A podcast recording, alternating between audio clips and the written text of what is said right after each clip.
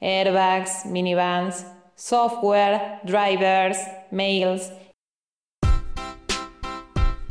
Este es el podcast de la 35.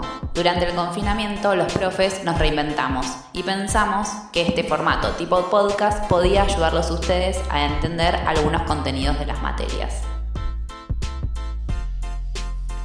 Como dijo el pedagogo Francesco Tonucci, queremos que conviertas tu casa en un laboratorio, así que te invitamos a ponerte los auriculares y a pensar los contenidos con los sentidos.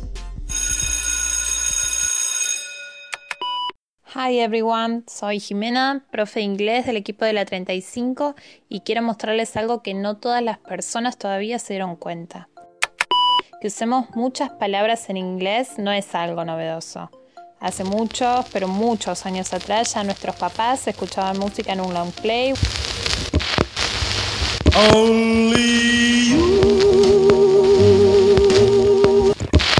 O en un Walkman.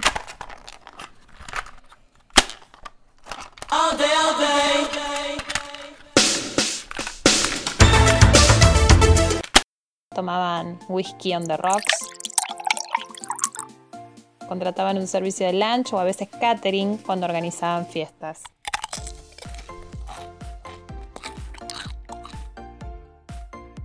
Hoy si tenemos en cuenta el peso del marketing, la moda, las novedades tecnológicas, el uso masivo de Internet. Cada vez son más los términos en inglés que usamos los argentinos y quédense tranquilos que no es la tercera invasión inglesa. Cada idioma tiene palabras que son prestadas de otros idiomas, ya sea porque se usan con mucha frecuencia o por la importancia que tienen en ese momento. A lo largo de la historia, el inglés ha tenido una influencia importante sobre el español y por lo tanto, el español adoptó y seguirá adoptando muchas palabras del inglés. A ver, si pregunto ahora, ¿cuántas palabras en inglés saben? Estoy segura de que la respuesta de muchos va a ser pocas y que otro porcentaje seguro dice ninguna. Pero si mirando la tele les pido que hagan zapping, no creo que la paguen. Muchas personas salen del trabajo y se juntan en un after office.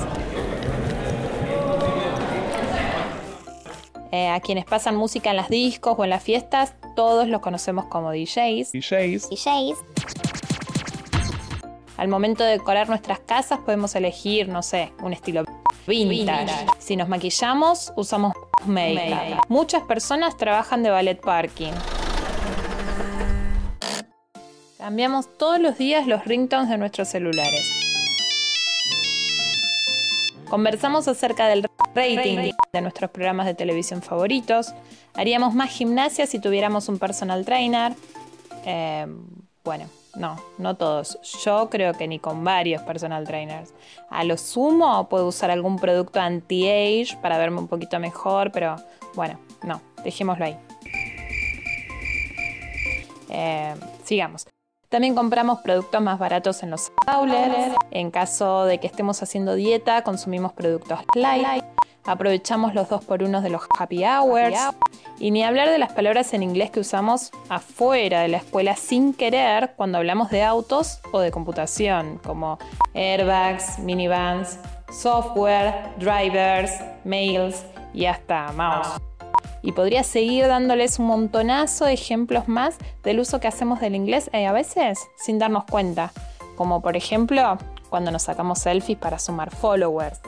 ¿Viste? Sabes inglés y seguro lo usas. Cuando puedas tomarte un break, pensá en todas las palabras en inglés que conoces. Es más, podríamos hacer una lista enorme. Te invito a que postees alguna de esas palabras en inglés que usamos, muchos, como dije, sin darnos cuenta, en el Padlet que dejamos en la descripción. Capaz así no veas tan lejos este idioma y te den un poquitito más de ganas de acercarte y de aprenderlo, ¿no? Espero que podamos volver a encontrarnos pronto. Los dejo. Bye bye. Llegamos al final del programa de hoy. Pueden seguir los comunicados de la escuela en su Instagram, arroba et35 ing Eduardo Larzina, y a la radio en todas las redes sociales como arroba radio la 35. Si esta explicación te sirvió, compartila. Gracias por habernos escuchado.